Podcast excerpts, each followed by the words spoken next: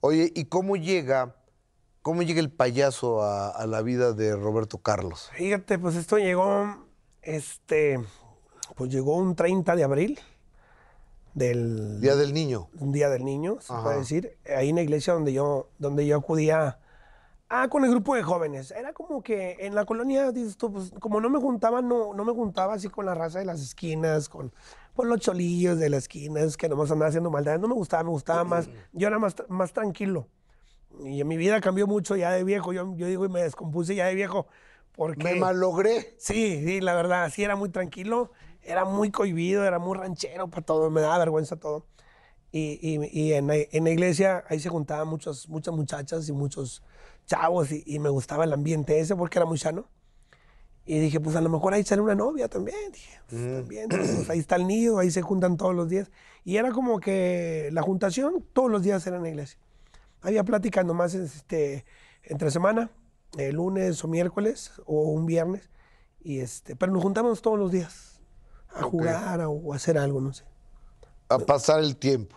La verdad sí, o a buscar un baile, me gustaba mucho no, buscar bailes en las colonias. Se escuchaba, se escuchaba música o algo y ahí íbamos todos los de la iglesia y, y hablábamos con la señora del evento, porque el evento era en la calle, realmente. El sonido estaba en la calle y el baile era en la calle y llegaba eh, y pedíamos permiso. ¿Nos da permiso de bailar? Claro que sí. Y alivianábamos la fiesta, o sea, le poníamos ambiente todo, todos Y los... no cobraban ni nada. No, no, pues era una fiesta normal, un cumpleaños y había música. Nos da chance de bailar, sí, adelante.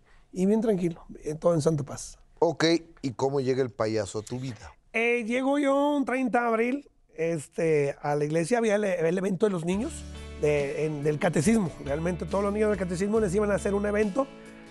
Había una peluca, había un traje, había maquillaje, pero no había nadie quien se lo... eh, mm, pues realmente nadie se quería pintar el payaso, les daba mucha...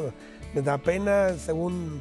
Había unos amigos que dijo, no, pues yo, yo, yo ese día yo me maquillo y hago unas dinámicas con los niños.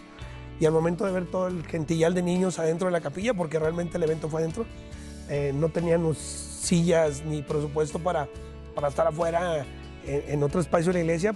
Las únicas banquitas de la iglesia, una capilla, se llama Nuestra Señora de los Pobres en Guadalupe.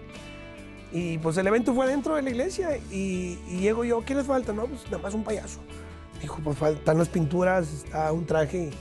Dije, no, hombre, yo mero.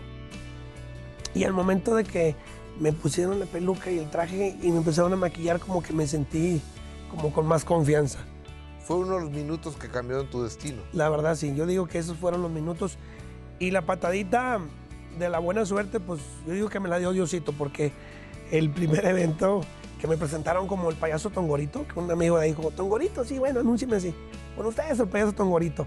Y, y mi primer evento y, y las primeras dinámicas que hice fue adentro de la capilla de una iglesia católica, Con los niños. con los niños. No había albures. No, no, no conocía nada. No había O sea, groserías. no, no había. Una porque no, no, no, no las conocía y albures pues tampoco. Estaba muy pegado yo. a La... Yo quería ser padre.